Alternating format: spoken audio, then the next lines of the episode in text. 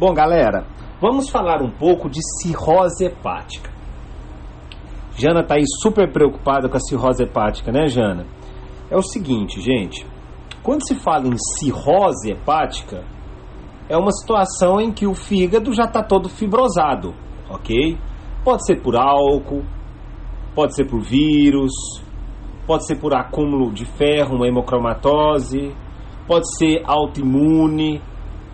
Nesse caso, quando é uma cirrose hepática autoimune, nós temos os, os, os, os, os marcadores, que é um aumento da gama globulina. A gama globulina está lá em cima, porque é autoimune. Quando é uma cirrose não alcoólica, essa pessoa tende a estar associado uma diabetes mellitus. Por quê? A não alcoólica tem muito a ver com obesidade também. Então a pessoa já cria, junto com essa cirrose hepática, uma resistência à insulina. Pode ser por medicamentos. Quais principais medicamentos? Metotrexato, isoniazida. Tem uma lista aí, mas o metotrexato e o isoniazida são extremamente é, agressivos e capazes de gerar cirrose hepática. Tem a doença de Wilson, que é o acúmulo de cobre.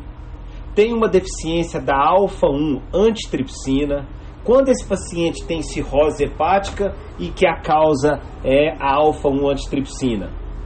É quando ele possa ter uma enfisema pulmonar junto, porque a causa, um dos mecanismos fisiopatológicos da enfisema pulmonar é alfa-1 antitripsina. Se é uma cirrose hepática por uma colangite primária, o que, que é uma colangite primária? É que uma doença autoimune está atacando a via biliar. Neste caso, isso normalmente vem associado com uma doença inflamatória intestinal. É aquele paciente que tem história de Crohn, tem doença de Crohn. Ou uma cirrose hepática por uma cirrose biliar. O que, que significa cirrose biliar? Que o que destruiu primeiro foi a via biliar e que, por consequência, destruiu o fígado. Nesse caso, o marcador positivo para ele é o AMA, AMA. Então, gente, primeiro vocês têm que entender o seguinte: quando fala em cirrose hepática, qual que é a preocupação do profissional de saúde? Ele tem que tratar o, as complicações da cirrose hepática. Né? E, porque a cirrose hepática, a gente tem que lembrar das funções do fígado. Então, por exemplo, qual que é a clínica desse paciente? Ele vai ter perda de peso. Claro que ele vai ter perda de peso. Ele vai ter perda de apetite. Ele vai ter dificuldade na absorção de alimento, principalmente os alimentos que dão muita substância, que são substâncias ricas em lipídios, porque ele já não está produzindo bilis com, com eficiência. A bilis é a que vai, a bile é a que vai fazer a, a envoltura do lipídio. Ele vai ter cãibras por deficiência de cálcio. Ele vai ter contusões fáceis. Aí entra a parte mais que chama atenção nos casos clínicos. Vai ter amenorreia por causa do aumento de estrógeno. Vai ter impotência também por excesso de estrógeno. E por que, que tem excesso de hormônios? Por que, que vai ter excesso tanto de estrógeno quanto de androstenediona? Porque quem elimina esses hormônios é o fígado e o fígado não está funcionando. Vai ter icterícia. E qual tipo de bilirrubina que está aumentado nessa icterícia? A bilirrubina direta. Ele vai ter uma urina escura. Por que, que a urina dele está escura? Porque ele tem muita bilirrubina direta e essa bilirrubina direta começa a acumular tanto que começa a cair no sangue também. E a, a bilirrubina direta é, é capaz de ser liberada na urina, a indireta não. Então você tende a ter uma urina mais escura. Vai ter prurido, coceira por causa do excesso de fósforo. Aí começa a ter também clínicas pela hipertensão portal, hematêmese, melena, mas melena, sim, que talvez esse, esse é, parte desse sangue, em vez de sair para cima, começa a sair para baixo também. Tanto é que quando um paciente está com é, é, perda de sangue, né, melena, quer dizer, hematêmese, ou até mesmo melena, vai solicitar uma endoscopia digestiva alta. Aí ele também tem clínica por uma encefalopatia é, é, por excesso de amônia, uma encefalopatia hepática. Começa a ter confusão. Ele vai ter ascite, por causa da ascite, por causa da parte anatômica da hipertensão portal. Aí vem, caiu até o caso clínico aí para os meninos, para o grupo da Jana, do Lucas, do Paulo. Caiu um caso clínico de uma pessoa lá e que o que chamava atenção era duas coisas.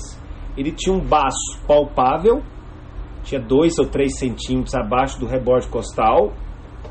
Ou seja, se ele tem uma esplenomegalia ou esplenomegalia, isso me fala a favor de uma possível hipertensão portal assim como também hepatomegalia, que é de uma hipertensão portal. Normalmente a hepatomegalia é de uma hipertensão portal aonde o problema já é pós-hepático.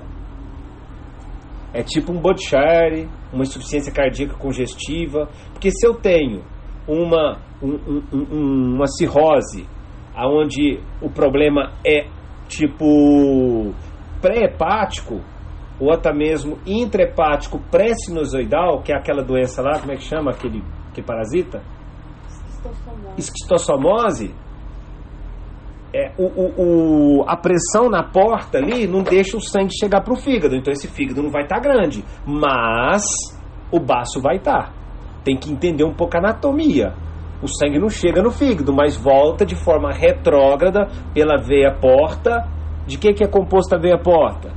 da esplênica, que vem lá do baço, da esofágica, por isso que dá variz esofágica, da umbilical, por isso que dá a cabeça de medusa, e da mesentérica, por isso que tem risco aí de, de peritonite bacteriana espontânea.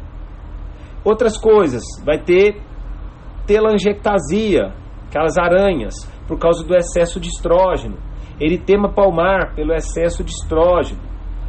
Pode encontrar aquela contratura de Dupuytren, que é um alcoólatra cirrótico, porque a contratura de Dupuytren é pelo alcoolismo. Então, se ele tem cirrose, se ele tem contratura de Dupuytren e está com cirrose, provavelmente foi pelo álcool que ele consumiu.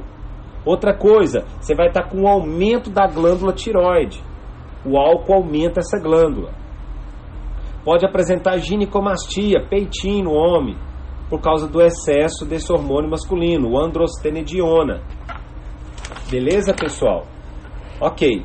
E laboratorialmente falando, o que está alterado no laboratório do paciente com cirrose hepática? Um trilhão de coisa. AST e ALT elevado. A fosfatase alcalina pode estar elevada ou não pode estar elevada. Isso me fala de um possível padrão colestásico. Isso me fala, por exemplo, que pode ser uma cirrose biliar. Uma, uma como, deixa eu fugir o nome aqui de novo, deixa eu dar uma colada aqui no meu material. Me fala que pode ser, cadê causas? Pode ser uma colangite primária, que é uma doença autoimune das vias biliares, e as vias biliares estão congestionadas, não consegue descer a bile pela via biliar, começa a acumular no fígado, o fígado começa a ter problemas de congestão e cirrose nele. Ou pode ser um tumor, um tumor na cabeça do, do, do, do, do pâncreas, um tumor do intestino, da parte do odeno, que aí não consegue também descer a bile e aí gera uma cirrose. A trombocitopenia, que foi a pegadinha da doutora Carla no caso clínico dos meninos. Por que, que ele tinha trombocitopenia? Por causa do fígado grande, do baço grande. Que ocorreu o quê? Um sequestro esplênico. O baço estava acumulando tanto sangue nele pela congestão, e esse sangue, claro, sequestrou as plaquetas. Só que não só sequestrou plaqueta, sequestra leucócitos, sequestra neutrófilos, então é trombocitopenia, leucopenia, neutropenia.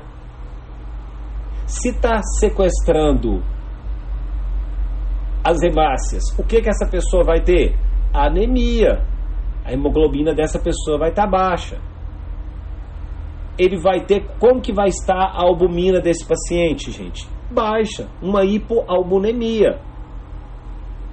Ele pode estar com os lipídios elevados, uma hiperlipidemia, porque esse fígado acaba estimulando a produção de lipídios de forma descontrolada. Ele vai cursar com uma hiponatremia. Por que, que ele cursa com hiponatremia? É uma hiponatremia do tipo dilucional. Você começa a. a, a você é, perde a, você gera uma incapacidade de excretar tanta água livre. Então você não consegue botar água para fora, você está urinando menos. E por causa de que está urinando menos? Porque o ADH desse paciente está aumentado. Como que vai estar tá o INR desse paciente? Baixo. Porque as funções hepáticas do processo de coagulação está tudo comprometido. Bilirrubina. Qual bilirrubina que vai estar tá aumentada? Vai depender. Isso vai depender. Convencionalmente é a bilirrubina direta que está a maioria das vezes elevada. E a globina? Como que vai estar a globina? Bom, se o IgG está aumentadíssimo, um paciente com cirrose hepática, haste elevada, alta elevada, é, baço palpável, é, cabeça de medusa, hematêmese, melena, e, e marca um IgG lá na tampa, lá em cima, isso provavelmente é uma hepatite, uma cirrose hepática autoimune. Beleza? Vou dar uma paradinha aí, só porque senão esse áudio já está cabulosamente, cabulosamente grande.